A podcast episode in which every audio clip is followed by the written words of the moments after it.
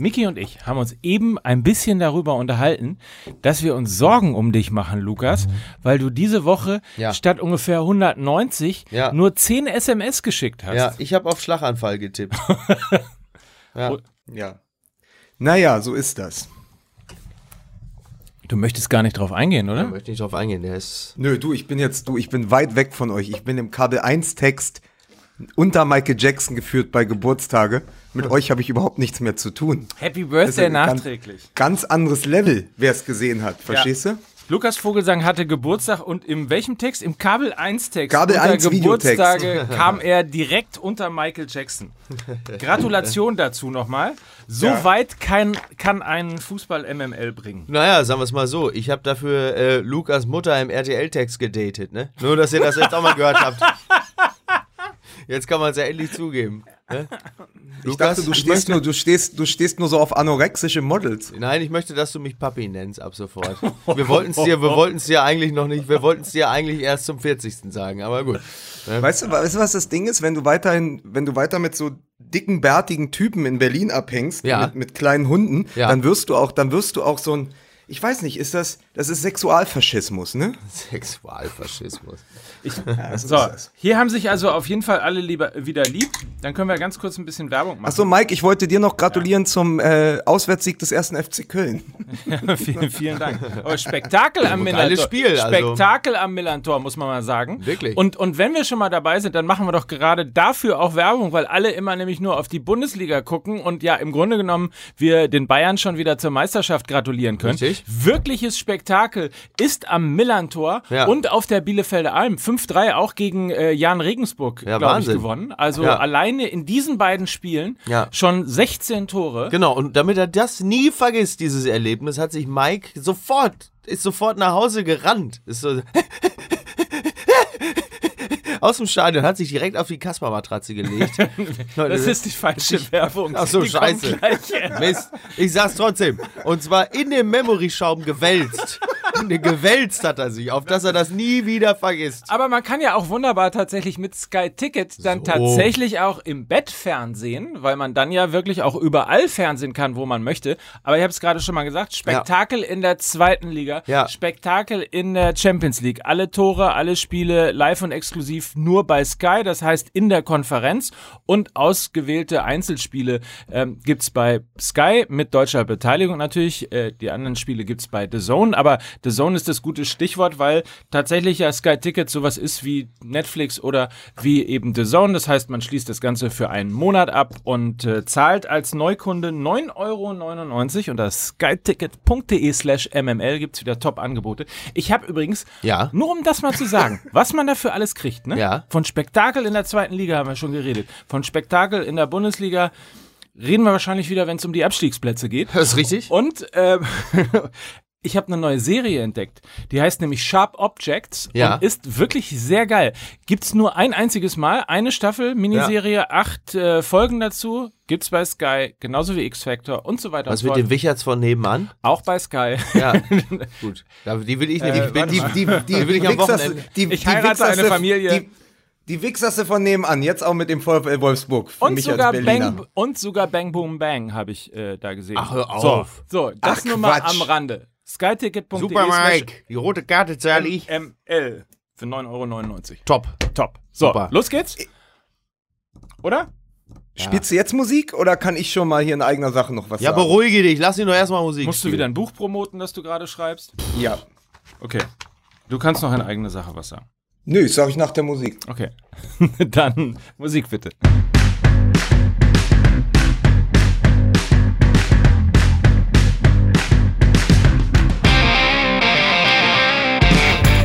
Fußball MML Episode 3 in der Saison 1948. Nein, Entschuldigung. Mein Gott. In der Saison 2018-19. Hier ist Mickey Beisenherz. Hallo.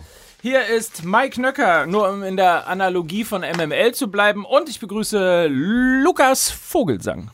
Guten Tag aus Berlin und ich möchte in eigener Sache sagen, das Topspiel des dritten Spieltags ist Hertha BSC gegen den VfL Wolfsburg. Zweiter trifft auf den dritten. Das nur mal, ja, damit ihr wisst, ne, wo hier Topspiele mit Sky Ticket und so. Berlin und Wolfsburg. Eine Stunde mit dem ICE, wenn der ICE hält. Aber das ist nämlich, da, das ist nämlich die Liga von oben, ja. So. Gewöhnt euch dran.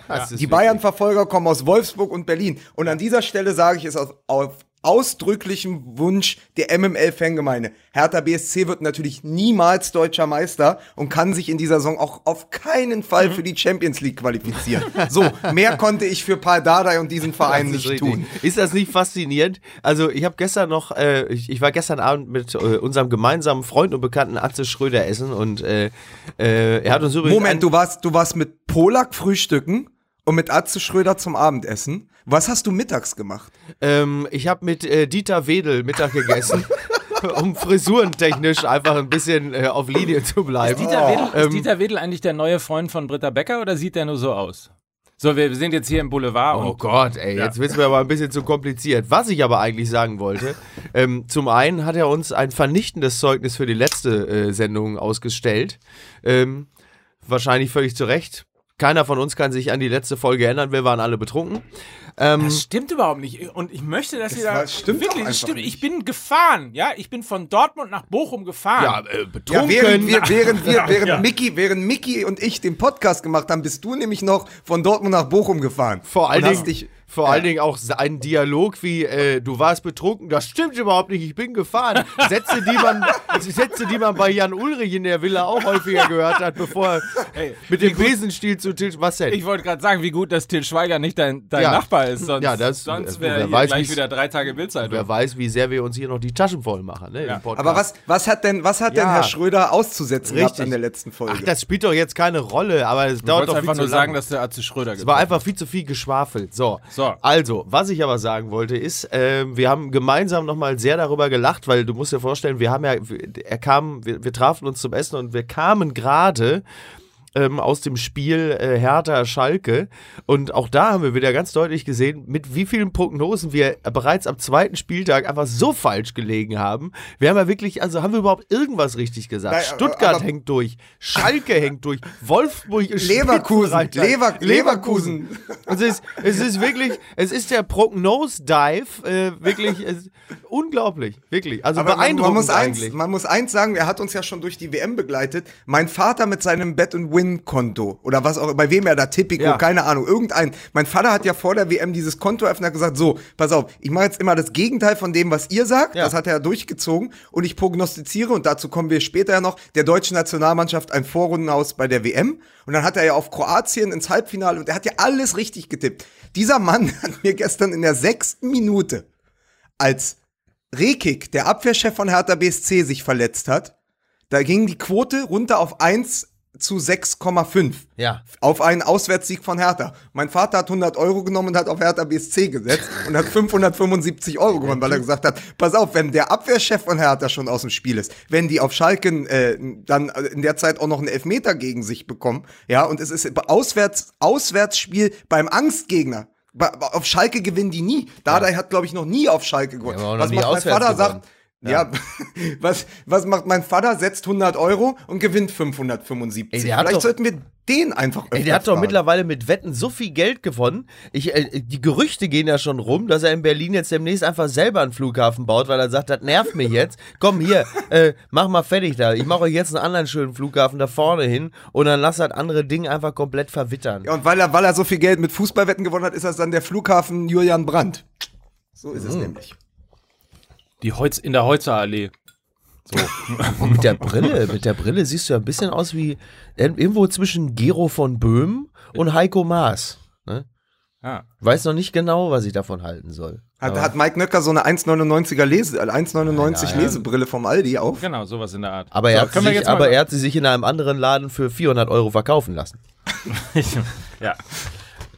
Das war so ein Typ, der abends irgendwie, der machte so die Dings auf und dann waren da so Brillen rechts und links in seiner Innentasche und hat gesagt, das sei total legal und war, sei jetzt der neueste Shit. Ja, dann. Hast du noch einen Und- Gucci-Gürtel und- und- mitgenommen? Und alle, alle Marken seien echt. Ja. So. Kann man gut. Äh, Und es sei jetzt auch so, dass man, äh, dass, dass Gucci auch mit dem Kugelschreiber an die Brille den Namen Gucci schreibt. machen die Und, das Ja, so? so machen die das jetzt. Ah, ja, Und dann habe ich gedacht, nehme ich. klingt gut. So, Kinder, jetzt lass Ja. uns mal bitte über Fußball reden, weil ja wahnsinnig viel passiert ist. Herzlichen Richtig. Glückwunsch, FC Bayern München zur deutschen Meisterschaft. Dieser Defetismus. Nein, ich wollte aber auch so anfangen, weil wir machen hier so viel Spaß, aber alles, was wir gerade aufgezählt haben, Schalke startet mit zwei Niederlagen, Leverkusen startet mit zwei Niederlagen. Ja. Dortmund spielt 0-0-0 gegen äh, Hannover in Hannover. Das bedeutet ja auch, die Bayern sind, wenn nach der Länderspielpause Wolfsburg auf Hertha trifft, die dann sich gegenseitig die Punkte wegnehmen, Bayern aber auch das dritte Spiel gewinnen, sind die ja schon wieder, da sind die ja dann schon wieder zwei bis drei Zähler weg nach dem dritten Spieltag. Ja. Ja, ja. So. Also Mike, hat, Mike hat ja recht. Also ich halte, ich halte Dortmund äh, auch äh, als eiserner Fan natürlich für den wahrscheinlich härtesten Konkurrenten über die Saison hinweg. Aber auch die haben ja jetzt schon wieder zwei Punkte Abstand. Also da geht es jetzt auch schon wieder weiter. Und natürlich die bange Frage der Bild, ist Favre schon entzaubert? Wo man sagt, ähm, Leute, äh, Ja. zweiter Spieltag, ne? Darf ich noch mal ganz kurz daran erinnern? Ist aber auch äh, einhergehend immer am zweiten Spieltag mit einem Tag davor die große Schlagzeile, dieses Hammerlos droht den Deutschen in der Champions League. Und natürlich, Lewandowski knackt er den Gerd Müller Torrekord. natürlich. In der Tat. Alles äh, Schlagzeilen, die alle Jahre wiederkommen. Ähm, äh, dann müssen wir natürlich über den DFB reden. Der knallharte, versprochene Umbruch ist eingetreten. Ja, ja. Man muss sich das nur noch mal, was da für Köpfe gerollt sind. Also, Schneider, Co-Trainer, Ja. ist nicht mehr Co-Trainer, sondern jetzt Scout.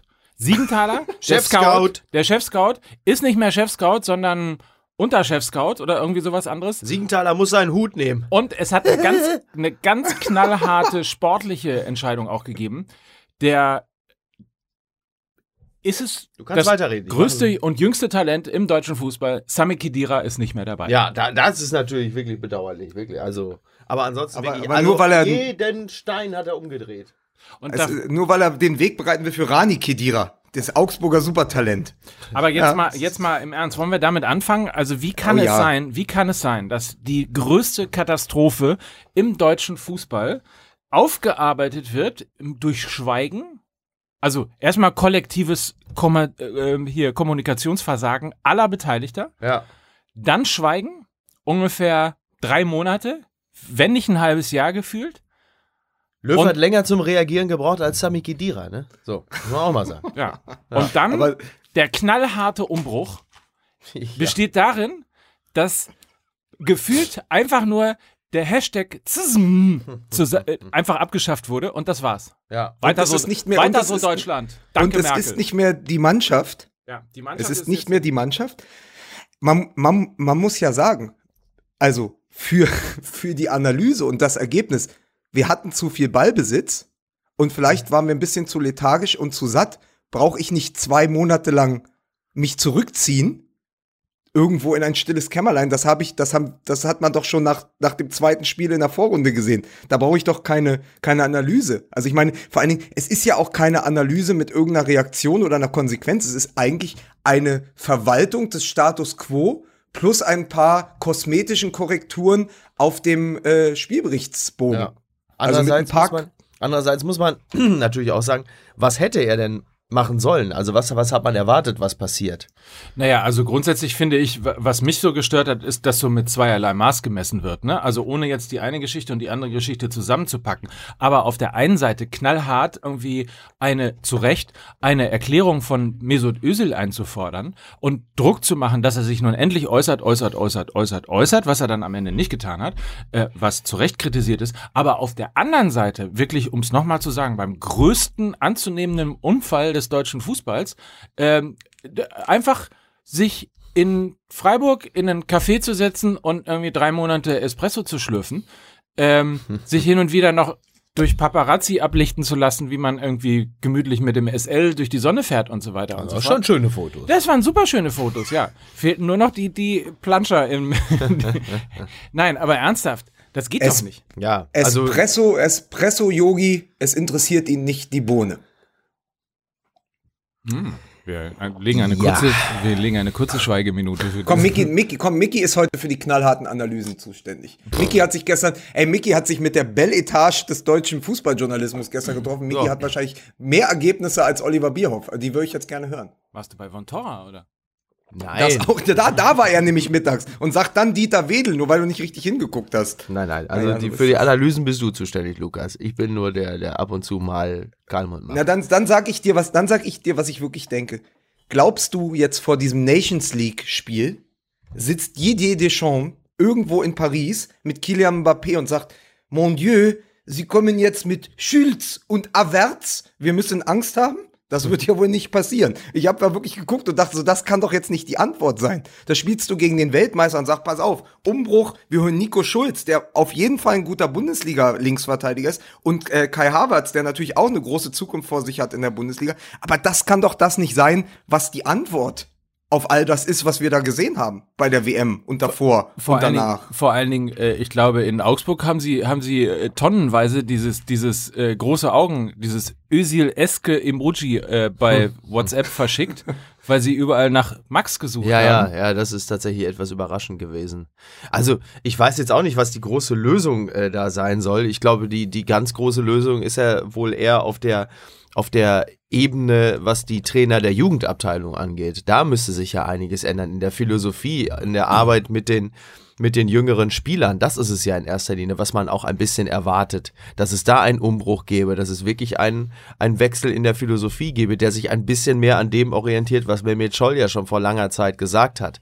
Aber da habe ich jetzt ehrlicherweise relativ wenig von mitbekommen. Stattdessen macht man Thomas Schneider zum Chefscout, der vorher nie als Scout gearbeitet hat, wo du sagst, okay, ist ja auch irgendwie. Hat Jogi Löw vorher als Trainer gearbeitet? Ja, ne? Ich wollte nur Ja, so- natürlich. Das war ein Scherz. Bitte. Das war ein Scherz. Ja, mal, weiß also, ich doch. Entschuldigung, ich doch. DFB-Pokal 1997. Ja, also. Es war ein Scherz, mein Gott. Mann, Mann, Mann. Ja, aber also also ich finde, das ist eine kollektive Showveranstaltung gewesen und das Überraschende ist tatsächlich, dass das das Echo darauf, jetzt außer, fand ich gestern, habe Sky 90 dazu geguckt, das war eine relativ gute, äh, gute Runde dazu, ähm, weil Didi Hamann auch sehr ordentlich äh, mal einen vom Leder gelassen hat, ähm, was ich auch berechtigt finde. Aber Ja. ansonsten ist das ja alles so hingenommen worden. Aber was war denn, was war denn bei Sky 90 der Tenor? Na, äh, also insbesondere äh, der äh, Didi Hamann hat halt äh, hat halt Yogi Löw angezählt, dass man dass man einfach so sich nicht stellen kann und so nicht kommunizieren kann und auch den DFB angezählt, weil sie weil er das Gefühl hat, dass äh, der der Druck, der sozusagen ähm, ausgeübt wird, halt mehr so ein weiches, warmes Lüftchen ist. Und man sich natürlich fragt, warum ist zwei Wochen vor dem Turnier. Ein Vertrag, der nach dem Turnier noch zwei Jahre gegangen wäre, äh, so ohne Not um zwei wei Ja, weitere ja. zwei Jahre verlängert worden. Ja. So, warum nicken das alle ab? Warum sagt Jogi Löw in der Pressekonferenz, dass es eine gewisse Arroganz gegeben hat in der Vorbereitung auch bei ihm und so weiter und so fort? Warum gibt's da keinen, der mal sagt, sag mal Leute, äh, ihr wisst schon aber noch, ne, dass man das irgendwie auch mal ein bisschen down to earth ge gestalten kann äh, oder dass man Fußball auch anders spielen kann. Also, wo ist der Scout? Ist dann möglicherweise tatsächlich eine richtige Po- Personalie, weil man ja offensichtlich gegen Mexiko ein Komplettversagen irgendwo äh, gehabt hat und sich überhaupt nicht auf diesen Gegner einstellen Konnte konnte. auch keiner ahnen, dass sie da plötzlich laufen und, und, und kämpfen. ja. Ne? Und, und, und Tore schießen. Und Ja. Also das hat man von Mexikanern ja so, So. eigentlich noch nie gesehen. Richtig. Nein, aber ernsthaft. Ähm, so, und, und du hast natürlich total recht, Lukas, äh, dass, dass eigentlich in der, in der Gesamtphilosophie sich eigentlich einiges verändern müsste. Nur das tut natürlich, äh, das reicht natürlich nicht, dass man jetzt sagt, ja, wir denken nochmal über die Mannschaft nach, ähm, die ich jetzt ehrlicherweise irgendwie so Sie sollen Namen jetzt künftig jeden Selfie-Wunsch erfüllen. Ja, und, Ja, und ist das- Auch im, auch, auch im Bus übrigens. Ja. und Ja? So was, was, was in, bei, in Gladbeck noch verpönt war, ne? öffentliche Trainings sind jetzt das Allheilmittel. Ja. Ja.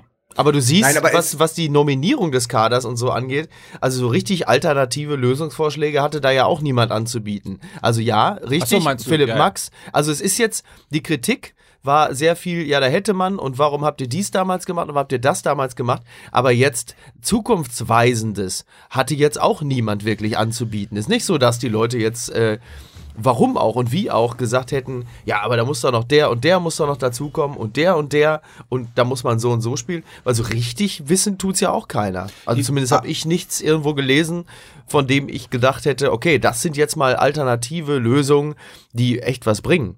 Aber sind es nicht, sind es nicht grundsätzlich gesprochen zwei Dinge? Miki, du hast total recht.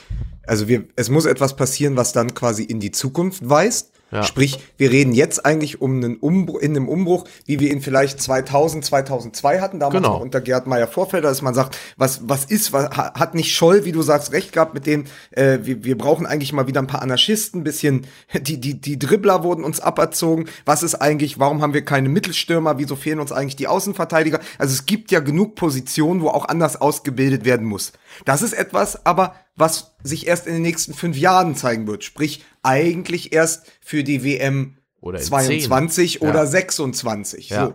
Da- Das nächste Spiel ist aber am Donnerstag Ja. gegen den amtierenden Weltmeister in einem Nations Cup, wo es auch darum geht, nicht in die B-Liga abzusteigen. Richtig. Dort geht es dann um eine Sache. Dort geht es mit dem vorhandenen Personal zu arbeiten und dann kann es nur darum gehen, einen Mentalitätswechsel herbeizuführen, Genau. eben weg von dieser Schläfrigkeit, Selbstgefälligkeit und Arroganz und dann eben mit dem vorhandenen Personal was Neues aufzubauen. Das geht, weil man darf ja nicht vergessen, da sind ja durchaus ein paar talentierte Spieler in der Mannschaft. Nur wenn man dann eben im Spiegel liest, es gab Grüppchenbildung während der WM und in der Sportbild stand es ja dann auch nochmal. Und du hast dann auf der einen Seite die selbsttitulierten Kanacken und auf der anderen Seite die Kartoffeln, wo es dann ja gleich wieder eine Debatte gibt, ist das etwas, was allein mit der Herkunft zu tun hat? Und ich denke nein, weil es in erster Linie ein Lifestyle und ein kultureller Unterschied ist. Du hast jemanden wie, du hast halt jemanden wie Groß, der lieber pur hört, als vielleicht 187 Straßenbande, ja. Du hast jemanden wie Müller, der eher mit seiner Freundin zum Reiten fährt, ja, Ja. als dass er irgendwie nach Mauritius fährt und seine Sneakersammlung äh, mit in Pool nimmt.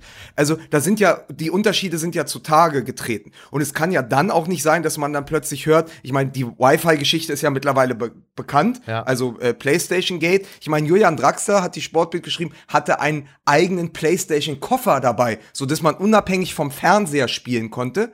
Und, und Antonio Rüdiger, Neuköllner Junge, hatte seine eigene Shisha mit auf dem Zimmer. total- Das ist so geil. So, weißt eigentlich du, jetzt da, sind die, da standen die Pfeifen nicht nur auf dem Platz. Dankeschön, den hast du mir, den wollte ich jetzt gerade noch hinterher schieben. Ne? Die, das ist der neue Spitzname für die, für die Bande. Das sind die Shisha-Pfeifen, die da auf dem Platz stehen.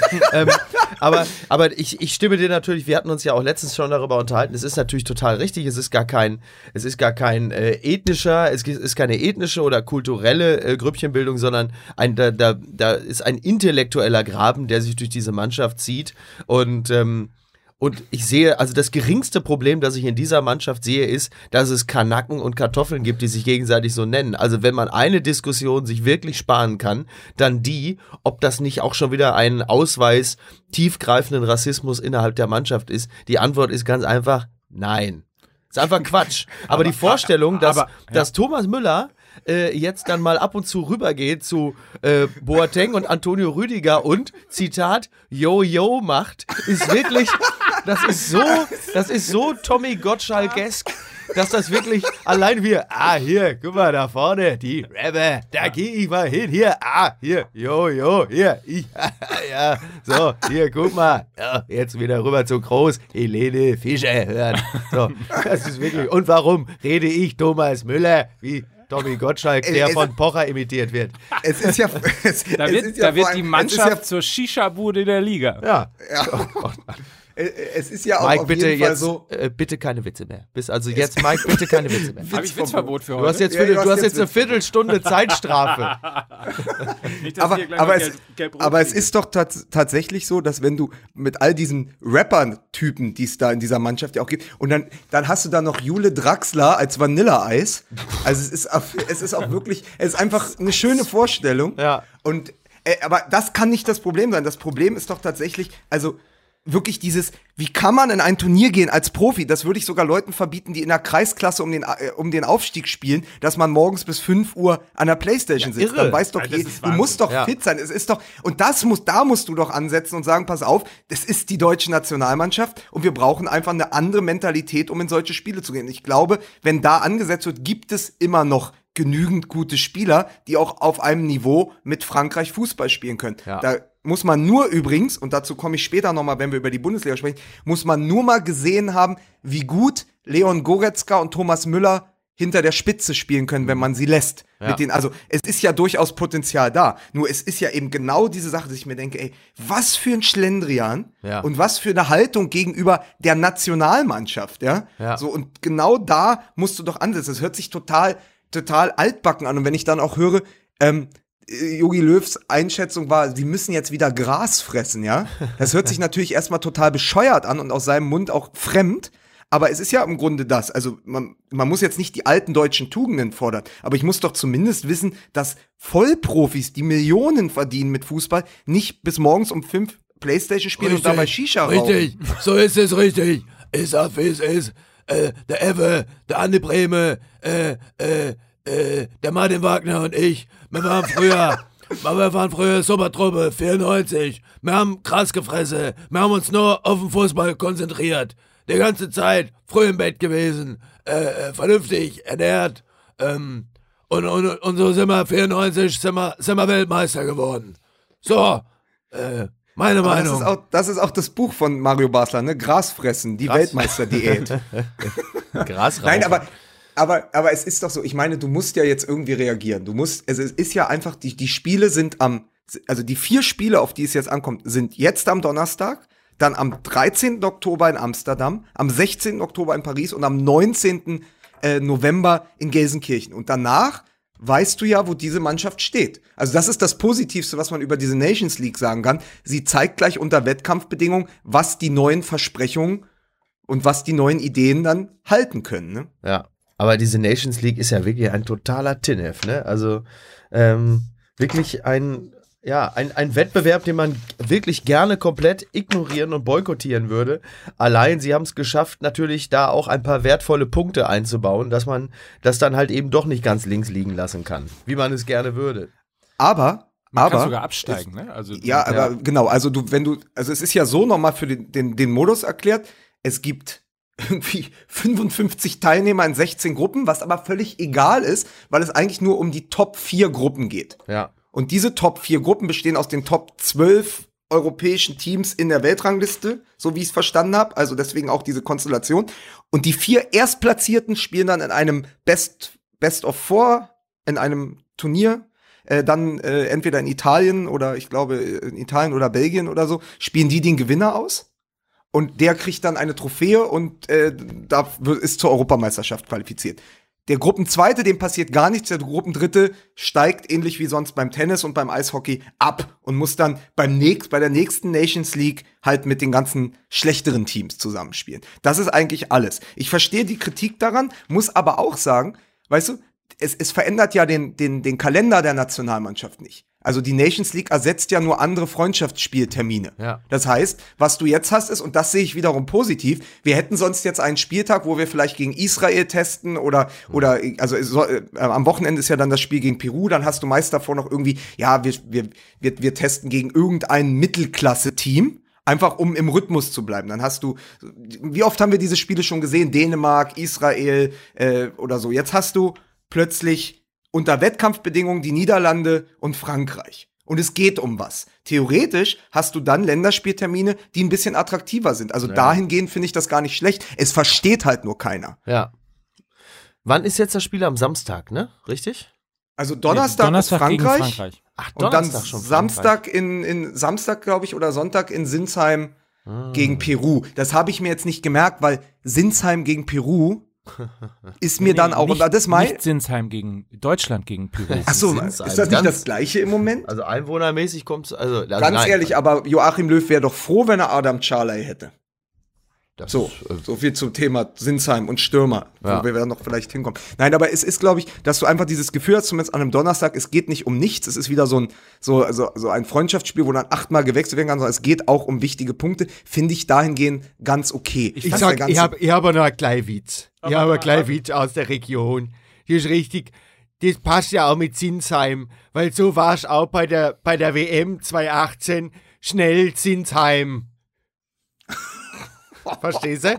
Das Schnell ist dein Witz. Zinsheim. Das ist dein Witz. Ja, natürlich. Ja, ist geil, ne? Sie, Sie hörten den Sinsheim-Witz der Woche.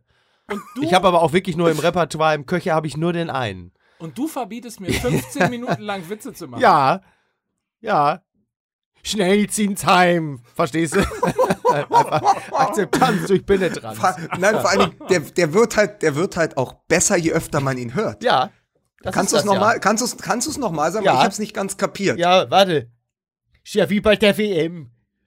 Die Deutschen schnell Zinsheim. Das ist wirklich, wirklich, wird immer, wirklich immer besser. Jetzt stelle ich es auch fest. Pass auf, aber dann habe ich, dann hab ich noch einen. Äh, Mats Hummels hat übrigens äh, in puncto Mentalität versprochen, alle Nationalspieler wollen jetzt sehr viel zeigen. Das ist übrigens der Grund, warum Max Kruse nicht nominiert wurde.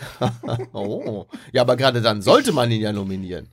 Ja, ich weiß nicht, aber das ist, glaube ich, nicht so gut fürs Binnenklima, weil dann, ja, ja, egal. Also Stichwort Shisha und so. Ja. Naja. Kommen wir mal äh, vielleicht so langsam. Wir könnten, also eine Sache könnten wir noch diskutieren. Die Frage, ob man, ob es, also man, man stelle sich vor, wir haben alle gesagt, jetzt kommt ja der große Umbruch, haben sie ja gesagt, ne? Ja. Und der große Umbruch war ja riesig, also Ja. man verzichtet auf Sami Khedira. Äh, das ist der Umbruch. das ist der Umbruch. Das ist ja um. Und Schneider jetzt nicht mehr Co-Trainer, Ja. sondern. Scout. Ja. Was er noch nie vorher war. Ja. Und Scout jetzt nicht mehr Scout, sondern Und das heißt jetzt auch nicht mehr die Mannschaft. Doch heißt doch noch die Mannschaft, ne? stand jetzt noch Ja.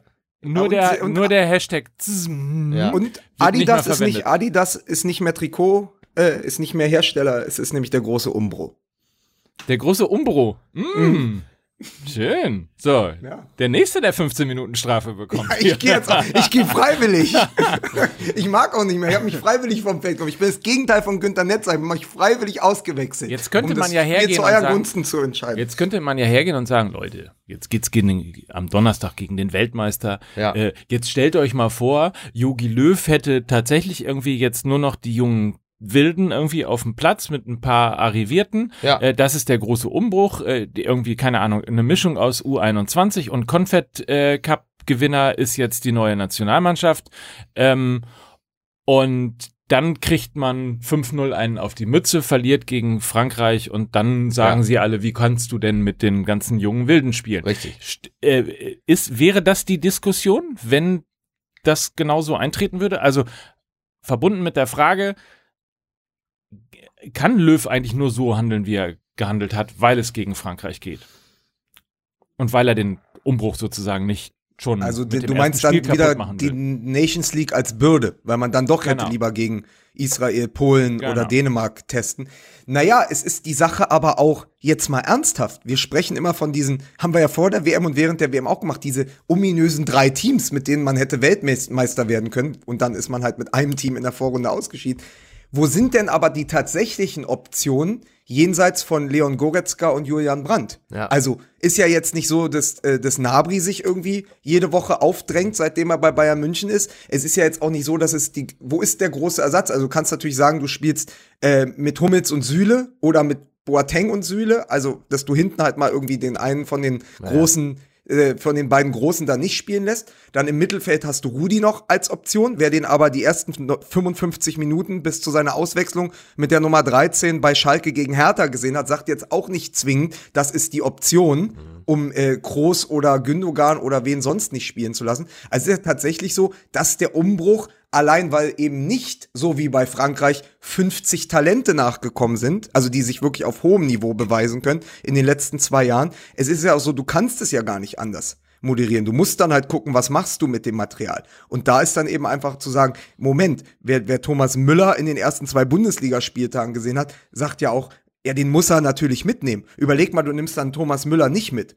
Oder einen Boateng, der auch großartig gespielt hat am Wochenende. Also es sind ja so, die, die sind ja auch noch nicht 35. Die sind Ja, ja, ja. immer noch im apostrophierten besten Fußballeralter. Das meine ich Das halt macht ja den Umbruch auch so schwer. Ja, es wäre ja jetzt auch wirklich, also weil, weil dann, äh, ich glaube, die Bild natürlich zuvorderst dann auch anklagt, ja, wo ist denn jetzt das Zeichen, äh, ähm, da der, genau das, der Umbruch und dann auch jetzt mal auf ein, er hat lediglich auf einen Weltmeister verzichtet mit Kedira, wo man sagt, ja, aber macht das denn jetzt Sinn? Also ist doch blinder Aktionismus zu sagen, so, ich verzichte jetzt auf Hummels, Boateng und Groß. Ist doch Quatsch. Also macht ja einfach keinen Sinn. Es sind ja immer noch mit die besten deutschen Spieler.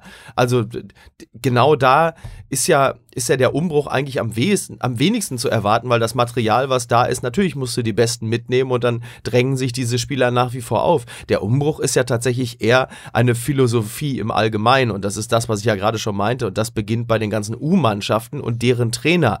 Und ähm, da, da setzt der Umbruch an. Oder du hast halt von vornherein einen ganz anderen Nationaltrainer. So, dann hättest du halt eben vielleicht einen Rubesch oder sonst was. Aber ähm, solange du einen Löw hast, was völlig okay ist, aber hast du natürlich auch nicht, nicht die Form des Umbruchs, die vielleicht der ein oder andere erwartet. Denn der Umbruch ist ja nicht der Umbruch, was das Spielermaterial angeht, sondern der Umbruch findet ja wirklich in diesem Falle am Kopf statt und das ist halt Löw und Bierhoff und die ganze Führungsebene und ihre Art, Spieler zu führen, eine Kultur zu leben, und so, solange die da sind, gibt es diesen Umbruch nicht. Du kannst, du hast ja nicht, du hast ja nicht genau das, was Lukas ja auch gerade gesagt hat. Du hast ja nicht zehn Top-Talente, Top-Spieler in der Liga oder im Ausland, Deutsche, äh, die sich alle die ganze Zeit aufgedrängt haben und nur von Jogi Löw nicht ähm, erwählt wurden, weil er die nicht mag, sondern es sind halt diejenigen welchen. Da gibt es ja mal kleinere Ausnahmen wie Max Kruse oder Sandro Wagner oder halt eben Philipp Max, wo man sagt, naja, die hätte man durchaus nominieren können. Aber ansonsten muss Löw mit dem arbeiten, was da ist.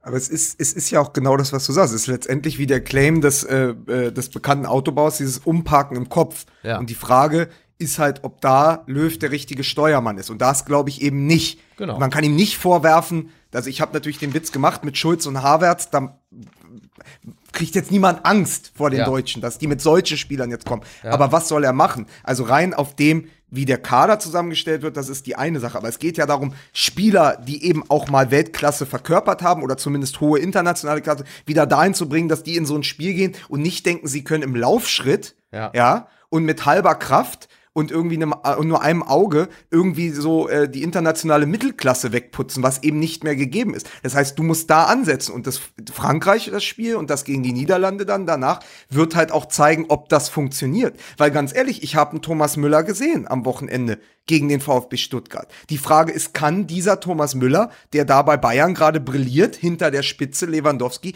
so auch in der Nationalmannschaft spielen? Und wenn das nicht der Fall ist, dann haben wir das Problem, dass Jogi Löw nämlich der Auslöser von dem ist, weil er die Mannschaft nicht so moderiert bekommt, wie es zum Beispiel ein Nico Kovac dann in München schafft. Und man muss So. natürlich sagen, ein Umbruch mit Schulz äh, ist selten gelungen. Ne? Frag mal nach. also von daher. Kann Feldenkirchen schon mal losfahren Ja, und ja, die, genau. nächste, die nächste Reportage schreiben. So, ähm, wir machen einen kleinen Bruch, weil wir kurz nochmal Werbung machen müssen. Noch ein Umbruch. Noch ein Umbruch. Ja. So, der Umbruch in Fußball MML. Kurz nochmal Aber wir Werbung fallen ja weich, ne? Hier fallen wir ja weich. Hier fallen wir sehr, sehr weich, denn äh, Kasper Ja. ist auch in dieser Sendung wieder Partner von Fußball MML. Und wir haben schon so viel über Memory-Schaum geredet, über die preisgekrönte Schlafoberfläche, alles irgendwie tipptopp dabei, eben die Matratzenindustrie zu revolutionieren. Jetzt kommt's. Es gibt nämlich nicht nur von Kasper Matratzen, sondern Auch von anderen Herstellern, die wir jetzt alle nennen. sondern passend dazu gibt es ein reaktives, doppelschichtiges Kissen Ja. und extrem weiche und atmungsaktive Bettwäsche. Das ist ja geil, weil das, das reaktive Kissen, das hatte ich heute schon. Ich habe das reaktive Kissen, habe ich gefragt, und wie hast du auch so gut gelegen auf der Kasper-Matratze? Und das Kissen hat sofort reagiert und hat gesagt, ja, ich habe mich auch sehr wohl gefühlt. Ich wünsche dir einen schönen Tag, Michael. Nimm dir noch einen Kaffee mit. Tschüss. also das reaktive das, das Kissen. Kissen sagt Michael zu Ja. dir. Ja, komisch, Ja. habe ich auch gerade gedacht. Ja, das reaktive Kissen. Das ist wirklich toll. Und, und weil das Kissen natürlich auf Memory-Schaum auch liegt, Ja. erinnert sie sich auch jeden Morgen immer an deinen Namen. Ja, und das reaktive Kissen hat auch applaudiert, als ich zu Hause diesen Sinsheim-Gag schon mal getestet habe. da war die Reaktion war so gut, Ja. dass ich gesagt habe, ah, den bringe ich heute. Verstehe. Ja. Gut. Ist ja auch der Satz, ne? Ich nehme Bezug auf mein Kissen. Ja.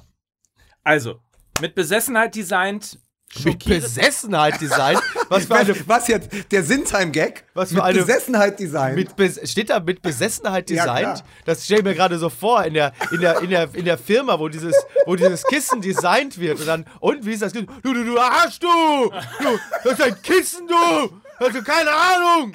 Du, du, nimm doch dein Kissen, du dumme Sau! So. Und Amerika, da war ich ein Wirbel, du. Das, darauf kannst du dich aber verlassen. Darauf kannst du dich verlassen. Diesmal hau ich dir in die Fresse. Hier hast du Kissen designt. Du Arsch, du. Das ist mein Kissen. So halt. Äh, wird- hörten- deswegen, die kommen kaum weiter. Schade, dass es, ehrlicherweise schade, dass es Wetten das nicht mehr gibt. Oder? Für, für solche Momente. Aber die Götz würden gerne, George. die würden gerne am Tag mehr Kissen designen, aber die sind so besessen, dass eigentlich nach jedem einzelnen Kissen erstmal eine halbe Stunde Schreierei ist. Die kommen ja gar nicht weiter. Das, Sie hörten übrigens Klaus Kiski. Ich dachte, das wäre Götz George gewesen. Ja, der fing auch tatsächlich als Götz-George an, weil du, du, du, du, du Arsch, du, du, du, du Arsch, du, du, du, du Taller, du.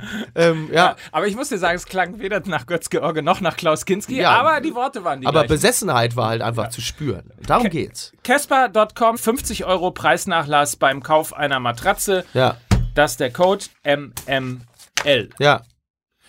Kommen wir zur Bundesliga. Und kommen wir vor allen Dingen zu einem großartigen Phänomen. Man muss sich vorstellen, es gibt Laptop-Trainer, es gibt Analyse-Tools, es gibt Daten, Fakten, es Packing gibt Race. alles, was man über Fußball wissen kann. Es gibt an- und abkippende und umkippende Neun. Es gibt den einknickenden Sechser und Richtig. die größte Revolution des Fußballs. Wir haben ihn schon bei der Weltmeisterschaft gesehen. Herzlich willkommen zurück in der Bundesliga. Die Manndeckung. Ja, es gibt sie noch, die guten Dinge. Aber, aber, weißt du, aber weißt du, warum die Rückkehr der Manndeckung? Weil es einhergeht mit der Rückkehr des Mittelstürmers. Es ist doch Wahnsinn, wie an diesen ersten zwei Spieltagen man einfach sehen kann, was die klassische Neun bewirken kann. Ja, Wut Wieghorst, ja, was für ein Henrik Name. Weidand, Pl Plea, Ja, Plea, ja, äh, Neuzugang, teuerster Neuzugang in der Geschichte von Borussia 23 Mönchengladbach. Millionen. Dagegen Ja, so- ist ja also Luke, Luke de Jong war ja ein Schnäppchen. Der hat, glaube ich, 13 gekostet oder so. Oder 11, weiß gar nicht mehr. Aber sie sind alle da. ja. Sie schießen ihre Tore. Äh, Wieghorst, äh, Wout Wieghorst, äh, äh, ja, im, im Zweikampf um die äh, Sturmspitze mit, äh, mit, mit Ginczek, der ja auch nach Wolfsburg gewechselt ist, letzte Woche getroffen, jetzt äh, der neue Holländer getroffen, der ja mit der Empfehlung kam von 27 Toren für AZ Alkmaar in 37 Spielen, auch nicht so schlecht. Und ja immer sagt, ich bin nicht der neue Bastost. Das ist auch ein schlimmer Satz, das den mal jemand sagen muss, ne? Ja, das Ich bin nicht der neue Bastos. nicht der neue das, ich bin Wut, hat er gesagt. Ich bin Wut. Was übrigens auch. Der Wutbürger. äh, Klingt, ja, klingt aber auch wie eine Biografie, ne? Klingt wie eine Biografie von so einem Altprofi. Ich bin Wut. Stimmt. Ja, Aber, nichts, aber nichtsdestotrotz vielleicht auch auf das, äh, auf das Spiel jetzt mal ähm, von Schalke gegen Hertha eingehend. Das hast du ja schon am Anfang dieses Podcastes gemacht. Da ist ja im Grunde genommen das Phänomen wiedergekommen, dass man tatsächlich mit einer Manndeckung ähm, den kompletten Spielaufbau einer Mannschaft aushebeln kann. Das haben wir ja tatsächlich bei der WM auch schon gesehen, wo einfach Toni Kroos in Manndeckung äh, genommen wurde und das Ergebnis war, dass Deutschland in der Gruppenphase als Gruppenletzter ausgeschieden ist. Sind die? Da muss es einen Umbruch geben. So, so. Entschuldigung. Ähm, so, jetzt, jetzt äh, gleiche Nummer, äh, wie Rudi nach 55 Minuten, glaube ich, entnervt vom Platz gegangen und ausgewechselt, äh, weil er original keinen Stich gesehen hat und wieder das gleiche äh, Mittel hatte, nämlich äh, Manndeckung, sehr nah dran stehend. Ähm, hier, du bist doch der. Und von wem? Von, von wem? Von wem gedeckt? Monster-Schachzug von Paldadei. André Duda. Seit zwei Jahren in Berlin, immer verletzt, hat gespielt sein Spiel, ja, eigentlich an kein Spiel gespielt. Ähm, die große Hoffnung von Paldadei, dass dieser André Duda, der ja wirklich überzeugt hat bei der WM 2016 für die, äh, bei der EM 2016 für die Slowakei, den sie geholt haben als die große Hoffnung auf der 10, der das bisher nicht einlösen konnte, jetzt eine gute Vorbereitung gespielt hat. Und dann sagt er, pass auf, du nimmst den Rudi aus dem Spiel. Und der Duda sagt, klar, aber dann schieße ich auch noch zwei Tore. Bester Manndecker der Liga im Moment, ne? Du da. Ne? Hier, das hat er gesagt, du da. Du spielst. Ne, Er hat gesagt, Duda, ja, genau. Ja, das ist so ein bisschen wie Erich Ribbeck damals die Nationalmannschaft geführt hat und dann einfach auf Leute gezeigt hat, die er natürlich alle nicht kannte äh, und sagte, hier, du da, du spielst. Ne? Der hatte doch, hatte mir Lars Rick mal erzählt unter Erich Rebeck, dann war dann, ähm, ah, wie hieß denn der, der äh, Deutsch-Türke, der damals noch, oh, der später Mustafa dann Dogan. auch, Mustafa Dogan, genau. Und den hat äh, Erich Rebeck äh, immer konsequent Mohammed genannt. ähm, und sagte, hier, der Mohammed, der spielt. Das war, und das war noch so, das war noch besser, besser, best, besser übrigens nur bei Berolina Mitte. Der alte äh, ostdeutsche Trainer von der dritten Männer, der im Sturm vorne äh, einen Spieler hat, der eigentlich Howie heißt und dessen, äh, sagen wir mal, die Eltern kommen aus Ghana, ja. Ja. Und der kam zum Training. Ja, wer bist du? Ich bin der Howie. Okay, ab jetzt heißt du Paul. Okay. Das, Ja. das, Ja. das gibt es hier auch noch in Ja. Ostberlin. Ne? Ja. Ja, Ja. nun, das, ist auch nicht immer diese ganzen Amerikanismen oder so. Was ist denn nochmal mit so einem guten deutschen Namen wie Paul? Ne? Also kommt mal, Freunde, fehlt Ja. dem Fußball, fehlt dem Fußball die Idee. Also we- wenn tatsächlich es, Ja, nicht jedem, aber dem Deutschen. naja, äh, das wäre ja zum Beispiel mal etwas, wenn man von Revolution beispielsweise redet oder von Umbruch beispielsweise redet, dann könnte man ja mal überlegen, ob nach der sehr richtigen, nach dem sehr richtigen Umbruch und dem Ausbau der Nachwuchsleistungszentren äh, für, für alle Profimannschaften, ob es nicht jetzt mal an der Zeit wäre, das ist nämlich auch schon wieder 15, 16, 17 Jahre her, äh, mal zu überlegen, ob die Trainingsmethoden und die Ausbildungsmethoden, die im Moment da gerade angewendet werden, ähm, immer noch auf dem neuesten Stand sind. Also Digitalisierung in der Jugend beispielsweise. Klingt ungeil, aber ähm, ist vielleicht irgendwo so der nächste Schritt. Also die Digitalisierung in der Jugend, die, das Ende der Digitalisierung haben wir ja gesehen im Trainingslager äh, in, in Watutinki. Also es hieß so, um 5 Uhr morgens, ich stelle euch jetzt mal das WLAN ab. Ne? Das war doch relativ digital, was da abgegangen Ich ist. meinte natürlich, wie du dir vorstellen kannst, nicht die Playstation und auch nicht das Smartphone, sondern Wollte dich einfach missverstehen. Analysetools etc. etc. Ja. So, das ist das eine. Das andere ist, ähm, dass ja auch Menschenführung ist, glaube ich, das Ja. größere Problem. Ich glaube, Menschenführung ist das. Es werden ja Szenen geschildert, dass irgendwie äh, junge Spieler dazu angehalten sind, ein bestimmtes System zu spielen im Training und, äh, sagen wir mal, den Ball ähm, dann äh, zum, zum Strafraum zu tragen und zu passen und auf keinen Fall Distanzschüsse und dann einer knallt den Ball irgendwie aus 40 Metern in den Winkel und wird dann vom Trainer angebrüllt und niedergemacht, weil das ja auf keinen Fall passieren darf. Also dieses dass man der, der Kreativität, der Explosivität eines Spielers auch äh, den, den nötigen Raum lässt, scheint momentan äh, nicht in der Kultur der, der U-Mannschaften verankert zu sein. Und Aber ich glaube, das ist schon, das ist schon ein Problem. Natürlich ist es wichtig, dass man Spieler Disziplin lehrt und dass man sie lehrt, bestimmte Systeme äh, zu verinnerlichen und flexibel zu sein. Das ist alles gut und richtig. Aber woran es derzeit offensichtlich wirklich mangelt, ist die Empathiebegabung vieler Jugendtrainer und auch die, die Förderung der, der individuellen Fähigkeit.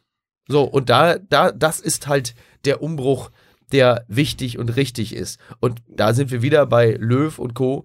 Ich glaube nicht, dass das diejenigen sind, die das vorleben und lieben. Aber es ist, aber es ist ja hier, ich glaube, was Mike meint, ist ja nicht, das ist jetzt kein Löw- und Bierhoff-Problem, wenn du in die Bundesliga guckst und die Ideenarmut zumindest der Hälfte der Liga, also der schwächeren Hälfte, Ja. wo ich immer das Gefühl habe, es dominiert die Angst vor dem entscheidenden Ballverlust, dominiert das gesamte Spiel. Also die Angst, den Ball zu verlieren, ist größer als der Mut, auch mal nach vorne zu spielen. Das heißt, Ja. wir erleben diesen, hatten wir ja letztes Jahr schon, zwei, äh, zwei Kaninchen, die sich jeweils für Schlangen halten und dann voreinander stehen und nicht wissen, wer was mit dem Ball anfangen soll. Ja. Also es ist ja immer diese, dieser Angstfußball, dann immer gegen den Ball, gegen Pressing, gegen Pressing. Wenn sich zweimal Gegenpressing gegenübersteht, passiert halt nichts. Ja. Und Gegenpressing, Gegenpressing killt the Football Star. Ja? Also irgendwas ist ja passiert in den letzten Jahren, dass das Spiel letztendlich auf einem gewissen Niveau sich einpendelt und dann einschläft. Und diese Angst, dieses nicht mehr Überraschende, was dann immer diese 0-0, 1-0, 1-1 Spiele zur Folge hat, das ist ja das Problem. Und wenn du das als Vorbild hast, und die Bundesliga ist immer noch ein Vorbild, weil da wollen dann ja die jungen Spieler am Ende auch hin. Und wenn du dann diesen Trickle-Down-Effekt hast, dass dieser Angsthasenfußball, dieses Mantra des Gegenpressing sich bis nach unten zieht, weil auch dafür Spieler hergestellt werden müssen, ja, dann haben wir natürlich ein Problem. Und wenn dann die einzige, die, und dann auch noch fruchtbare Idee ist, dass der Spielmacher des einen Teams, also so absurd ist das, der Spielmacher des einen Teams, Mike hat, Mike hat ja recht, deckt, den, nimmt den anderen Spielmacher in Manndeckung. Also das ist doch, Das ist doch wirklich, das ist doch äh, in der ganzen, das ist doch der Höhepunkt der Perversion. Also, dass dann sagt, der eine Zehner nimmt Rudi in Manndeckung.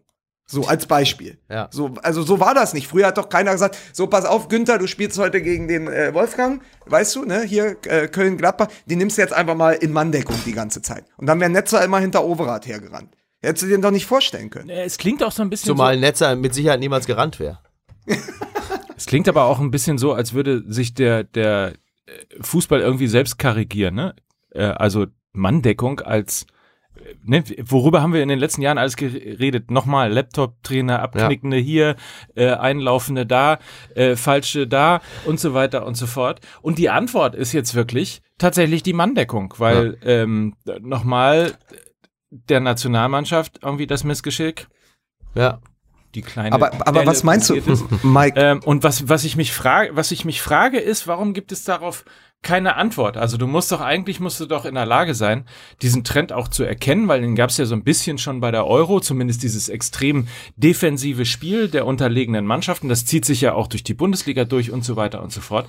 Ähm, so, jetzt kommt auch noch die Manndeckung dazu. Das heißt, es wird im Moment offensichtlich viel, viel mehr auf das Spiel gegen den Ball als auf das Spiel mit dem Ball geachtet, ähm, weil du wirst ja, du erlebst ja, außer jetzt, nehmen mal Bayern raus, äh, du le- überlebst ja äh, auch nix, wo mal überrannt wird, wo mal irgendwie oder auch, was du auch relativ selten erlebst, wo drauf reagiert wird. Also Löw hat ja nicht ein einziges Mal äh, versucht, irgendwie auf die Situation zu reagieren. Anders als Guardiola, der irgendwie siebenmal in drei Minuten das System um, umstellt. Das kann man auch kritisieren, ohne Frage. Aber, aber so, so, so gar nicht, finde ich halt irgendwie so komisch. Aber, Ja. du, aber du darfst, du darfst nach wie vor Nationalmannschaftsfußball, und ich weiß, die WM halt noch in gewisser Weise nach, nicht mit Bundesliga-Fußball oder Vereinsfußball vergleichen. Weil wäre jetzt, wir nehmen mal vergleichbar was, ein Super-GAU wie das Vorrunden aus, wäre jetzt zum Beispiel für Manchester City ein achter Platz in der Liga gewesen. Dann geht halt jemand hin, nimmt 300, 400 Millionen in die Hand und kauft die Spieler, die er dafür braucht. Die hat Löw nicht. Wir reden ja aber über was anderes. Wir reden ja über das Problem dieser Einfallslosigkeit der Bundesliga. Das ist immer noch unser Hauptaugenmerk. Die Nationalmannschaft wird uns alle paar Wochen äh, beschäftigen, aber wir haben jetzt erstmal mit einer Liga zu tun, Ja. in der André Duda Sebastian Rudi zudecken muss. So, und was meinst du, wie sich Ralf Rangnick fühlen muss? Der vor 20 Jahren gefühlt im aktuellen Sportstudio die Viererkette erklärt hat und den Fußball nach vorne gebracht hat und wir verfallen wieder über eigentlich die, die moderne Kippfigur des Gegenpressings, was ja irgendwann mal en vogue war, als, als, als Klopp noch in Dortmund war, das hat er ja nach vorne gebracht. Wie, das kippte so in etwas, was das Spiel mittlerweile einschläfert, in gewisser Weise. Und was man dann, also warum zum Beispiel, und das muss ich einfach sagen, als neutraler Beobachter in diesem Falle, mir hat das wirklich wieder Spaß gemacht, die Bayern zu sehen Ja. gegen VfB Stuttgart. Weil da wird dann halt richtig Fußball gespielt.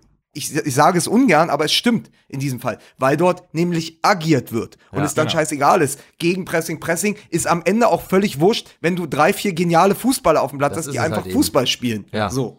Genau, wenn du diejenigen hast, auf die du dich verlassen kannst und weißt, im Zweifel machen die immer mal was Besonderes, dann ist es natürlich auch relativ leicht. Aber dazu gehört natürlich auch ein gewisses Vertrauen. Oder du machst es halt, ich meine, Leverkusen hat ja auch, hat ja auch dieses Potenzial, beispielsweise. Aber dafür sind sie hinten halt ein bisschen zu, äh, zu kippelig.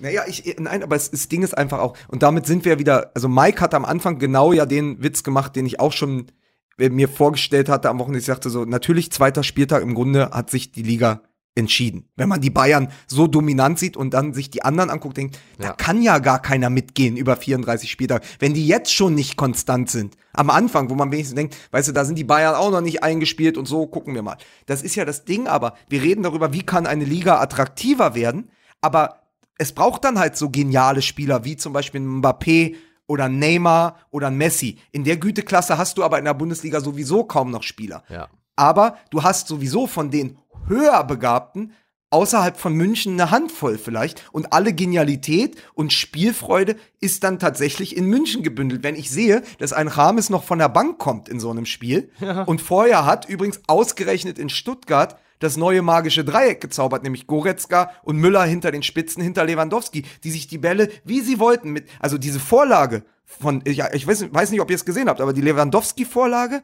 aus der Luft mit der Hacke auf Müller zum, äh, zum Ja. 3 Ja. zu 0 Ja. war zau. Das ist genau das, warum wir Bundesliga gucken. Ja. Aber das haben die anderen Mannschaften nicht, weil bei den anderen Mannschaften nimmt sich Caligiuri den Ball zum Elfmeter und setzt ihn links daneben. Das ist die Wahrheit im Moment. Das ist der Unterschied. Du hast Lewandowski, Goretzka und, und Müller in, in, in Hochform, dazu noch Robben und Ribery auf den Flügeln, die irgendwie auch nicht müde zu spielen sind. Und dann hast du auf den, und was ist das andere? Äh, Leverkusen hat Bailey, hat's dann aber, wie du sagst, halt, hinten stehen sie dann offen, ne? Ja. Also es ist so ein bisschen die fehlende Genial, also ganz, die fehlende Genialität auf die Breite gesehen. Also, Aber was ist, was ist die Lösung? Also ich mach mal einen Vorschlag. Ich habe, glaube ich, schon mal erzählt, dass ich das ähm, erste Interview von Thomas Tuchel ganz beeindruckend fand, als er über, über äh, Mbappé gesprochen hat, nee, über Neymar gesprochen hat und äh, sowas sagte wie, ähm, naja, Neymar, Neymar, das ist ein Künstler, dem muss man, dem muss man Raum geben. Ja. Äh, den muss man sein, den muss man auch Künstler sein lassen, der für den gelten andere Bedingungen sozusagen. In Das hätte sich Emre Moore mal von ihm gewünscht. Ne? ähm, für den gelten andere Bedingungen in dieser, in dieser äh, Mannschaft. So, da könnte man ja jetzt hergehen und sagen, ne, äh, ich bin nicht wichtig, wichtig ist die Mannschaft, äh, wir Mhm. ja. denken von Spiel zu Spiel, schauen nur auf uns und so weiter und so fort. Also dieses, dieses Versuch, dieses kollektive Die Gleichmachung Team von Ungleichen. die Gleichmachung von Ja. Ungleichen. So.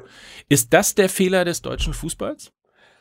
Ein bisschen schon. Also dieses, ähm, dieses, dieses, das, das, das Fördern, das Feiern von individuellen Fähigkeiten und das Erblühen lassen von eben diesen und ähm, die eben die, die Explosivität und Exklusivität eines Spielers auch zu kultivieren, das ist sicherlich etwas, was dann ähm, genau der, der Funke ist, der dann eine Mannschaft auch wirklich zu einer besseren macht. Ganz sicher ist das so, klar. Also wenn du sie alle in ein System hineinpresst und, und von, von Spielern, die halt einfach den, diesen Irrsinn, also ich meine, da, wie, wie, wird, wie sehr wird Effenberg gefeiert? Immer noch im Nachhinein, als Typ und als kreativer Spieler.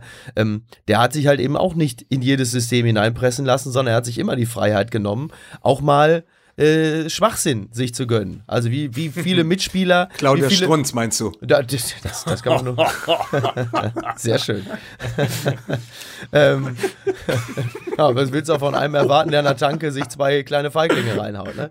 Ähm, nein, aber der hat halt, wie, wie Mitspieler berichten, zehnmal einen absoluten Murkspass probiert während eines Spiels und der elfte war dann halt grandios. Also das muss man dann auch zulassen. Aber dann sind wir doch wieder bei dem, was du sagst, mit dem, mit der, mit dem Mindset in der Jugendarbeit. Hier Genau. wird, ist, ist, ist genau das, dass dann der erste Fehlpass halt schon sanktioniert wird. Genau. Und dann zu sagen, hey, dann spiel den lieber noch mal quer, dann kommst du auf Passwerte wie Toni Kroos.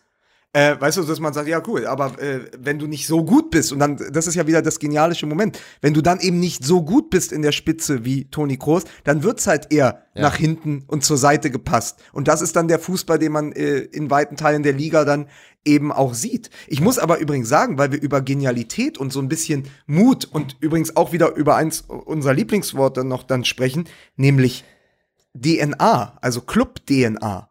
Es ist ganz interessant im Moment zu, äh, zu beobachten, dass Werder Bremen übrigens genau das macht. Die bauen sich gerade wieder, wie in alten Tagen mit Diego etc., mit Özil, bauen sich gerade wieder so eine super äh, Hallo und Sturm- und Drang-Offensive Ja. auf und machen auch wirklich Spaß. Also gegen Frankfurt war es auf der Kippe, da brauchten sie in 90 plus 6 noch diesen Hammerfreistoß dieses Neuzugangs. Aber was da gerade in Bremen passiert, ist genau das. Zu sagen, hey, Moment, es geht eben nicht nur um Gegenpressing und abwarten und gucken, sondern wir packen da vorne Harnik, Kruse und Osako rein, dann kommt noch Pizarro von der Bank und ach übrigens, für die Spielmacherposition holen wir noch Nuri Schein aus Dortmund. Und dann gucken wir mal, was es gibt. Ja. ja? Also es ist ja immer, für mich bleibt es für immer das Spiel, an dem, an dem sich diese Liga messen muss, ist Hoffenheim Werder Bremen 5 zu 4, Ja. 2008, glaube ich, gewesen. Das sind so diese, diese Momente, die müssen ja auch mal wieder forciert werden. Und das finde ich ganz toll, dass die in Bremen und der Kofeld da gerade wieder hinkommen. Anders als beim Also- Fernsehen ist 4 zu 3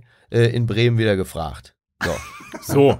Dafür kennt man sie. Und dafür hat man Bremen ja auch wirklich immer geliebt. Weil es halt Aber immer man so ein typisches Werder Bremen-Ergebnis ist. 4 zu 3 gewinnen. So in Aber ist euch, ist, ist euch eigentlich, apropos Werder Bremen, ist euch was Absurdes aufgefallen in diesem Transfersommer, dass es zwei Transfers gab, die eigentlich nur Spielertausch waren über mehrere Wochen hinweg, so dass man es nicht gemerkt hat? Also Dortmund holt Delaney von Bremen, Mhm. Wartet so. sechs Wochen Ja. und gibt dann Nuri Sahin, der nicht mehr in die Mannschaft passt, weil da ja jetzt Delaney spielt, an Werder Bremen ab. Ja. So. Gleiches passiert auf Schalke. Schalke gibt Goretzka an Bayern ab und holt sechs, acht Wochen später, weil Rudi keinen Platz mehr hat bei den Bayern im Mittelfeld, weil da jetzt Goretzka ist, Rudi. Das fand ich schon interessant. Wo du einfach sagen kannst, tauscht die doch von vornherein. Dann, habt, dann sparen wir uns viel Zeit und Geld. Weißt du, komm, ihr habt den Rudi, wir haben den Leon da, hier, komm, einfach mal getauscht. Ihr habt den Schein, ihr habt den Delaney, zack, und dann ist fertig. Bisschen wie beim Aber- Quartett, ne? Also rein Ja, so- finanziell wäre mir das als Dortmund-Fan auch deutlich lieber gewesen. Ja, aber es ist doch so. Es ist doch absurd. Also, weißt du, so, so das so als Superwechsel zu verkaufen. Letztendlich haben jeweils zwei Spieler, die einfach nur den, den Kaderplatz getauscht. ja. So, also das, das, das relativiert das ja auch. Müssen wir eigentlich ganz kurz noch über Wolfsburg reden, weil äh, das Unbedingt. ja tatsächlich, äh, die sind aktuell der Verfolger der Bayern auf Platz zwei, der VfL Wolfsburg. Und spüren den heißen Atem von Hertha BSC. Ja, tatsächlich, äh, ein Tor weniger äh, geschossen und ein Tor mehr kassiert. Deswegen sind sie nur Zweiter nach zwei Spieltagen. Äh, natürlich hat die Tabelle zum jetzigen Zeitpunkt noch keine Aussage. Der. HSV hatte So, auch ist zwei ja klar. Siege. Ist ja klar. Ähm, aber was mir wahnsinnig gut gefällt, ist die Art und Weise, wie sie Fußball spielen. Das ist nämlich äh, tatsächlich erstens äh, la lassen sich, und ich glaube, dass dieses Spiel gegen Schalke tatsächlich so ein, so ein Schlüsselding gewesen ist, wo sie ähm, die, ja, das 1-1 kassiert haben und dann später aber noch das 2-1 ähm, erzielt haben, dieses Spiel gewonnen haben. Ich glaube, das ist ein Initialding gewesen, weil solche Spiele wären in der letzten Saison 1-1 ausgegangen. Ähm, jetzt sind sie wieder nach Rückstand ähm, sehr souverän mit drei Punkten aus Leverkusen nach Hause gekommen. Ähm, das Du. sieht gut aus. Vielleicht haben die Spieler auch einfach gesagt, wir wollen Labadia zum Abschied noch ein bisschen äh, ein schönes Spiel schenken. Und auf die Genau, Art und die Weise. Spieltage kriegen wir Und auf die. Art und Weise gewinnen die jetzt plötzlich jedes Spiel, weil die sagen, komm, also wenn er schon gehen muss, dann wollen wir ihm wenigstens noch hier, ne? Ja. Und plötzlich stehst du da. Ja. So. Also für Labadia auch ungewohnt. es, es ist halt so absurd. Und es ist übrigens auch wieder, da sind wir ganz schnell wieder bei dieser Mentalitätsdebatte wie in der Nationalmannschaft. Wenn tatsächlich, jetzt wurden die Spieler interviewt nach dem Spiel, woran es denn liegt, dass es jetzt plötzlich läuft.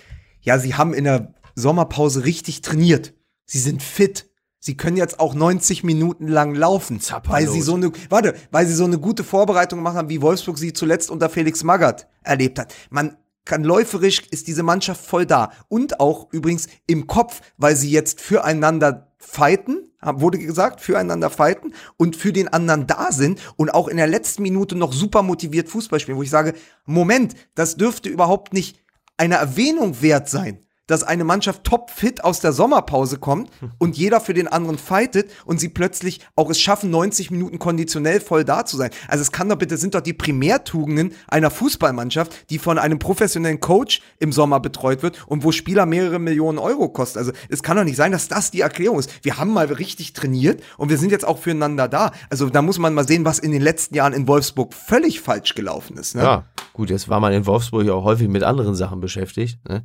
Und dann kam man vielleicht nicht dazu. Auf jeden Fall aber fand ich sehr lustig, fand ich sehr lustig. Das sind, äh, da sieht man mal, wie, wie schlecht tatsächlich die Jahre vom VfL Wolfsburg äh, waren. es sind 300 Fans mitgereist zum Auswärtsspiel nach Leverkusen, So. was ja jetzt auch nicht so weit ist. Also Ja. von Wolfsburg nach Leverkusen, das Ja. kann man ja schon El mal machen. Plastico, ne? Ja. Ähm, äh, und haben irgendwann äh, in der Gegenende des Spiels gerufen, Spitzenreiter, Spitzenreiter, hey, hey. Ja. Was ich ganz lustig finde, weil es natürlich irgendwo auch eine gewisse, ja, es ist so beides. Wahrscheinlich ist man wahnsinnig glücklich, so das Gefühl zu haben, wieder ähm, da, das zu erleben, was man zuletzt halt unter oder mit Kevin De Bruyne erlebt hat, nämlich richtig guten Fußball, muss man ja mal sagen. Ähm, so, jetzt kommt es so langsam zurück und ähm, hat ja eine Selbstironie und wahrscheinlich auch tatsächlich so ein bisschen so ein Erleichterungsgefühl, weil man Klar. da sieht, Mensch, in dieser äh, Saison könnte vielleicht doch mehr herauskommen als ein Relegationsspiel gegen den HSV. Das muss man auf fairerweise sagen, wenn ich in Wolfsburg wohnen würde, würde ich auch jede Gelegenheit zur Ausfahrtsfahrt wahrnehmen. Und selbst wenn es nach Leverkusen geht. Ne? Ja. ja. Naja. Aber, aber es ist, aber es ist doch, ähm, es ist doch tatsächlich äh, bezeichnend beim VfL Wolfsburg, dass das vor allen Dingen auch was damit zu tun hat, glaube ich, auch die Mentalitätsfrage, dass mit Jörg Schmatke und Marcel Schäfer, einem Ex-Profi, plötzlich Leute da sind, im, also in, der Führungsebene dieses Vereins, die sich mit Fußball auskennen. Das scheint noch relativ wichtig zu sein Hilft, bei einer ne? Fußballmannschaft, äh, bei einem Verein, dass plötzlich Leute da stehen und sagen, hey Mensch, wir haben ja selber aktiv gespielt, wir wissen, wie das so läuft und wir äh, können uns auch bei Transfers darauf verlassen, dass wir einschätzen können, ob zwei, drei Leute gut gegen den Ball treten können. Also das macht es schon mal sympathischer. Also Schmatke und Schäfer ist ein Ja. gutes Duo da. Man darf das nicht, vor allem wenn wir jetzt anfangen zu loben, ihr wisst, was passiert. Ja. Vielleicht Ja, nicht ja. gegen Hertha BSC, aber Ja. äh, spätestens am sechsten Spieltag Hertha super. Wolfsburg. Super Genau, Hertha. dann ja, Also hör auf jetzt. dieses, dieses auf. Lob, Nur dieses Lob allein, dieses Lob Hause. allein hat den Wolfsburg, hat Wolfsburg in eine tiefe Krise gestürzt. Nur Genau. nach Hause. Aber, aber ich fand zumindest Nur nach Hause. So. Ähm, Ähm, aber aber zumindest eine noch Sache zu Wolfsburg, sehr ironisch, der Twitter-Account vom VfL Wolfsburg hat geschrieben, sechs Punkte weg vom Relegationsplatz, das hatten wir auch lang nicht mehr.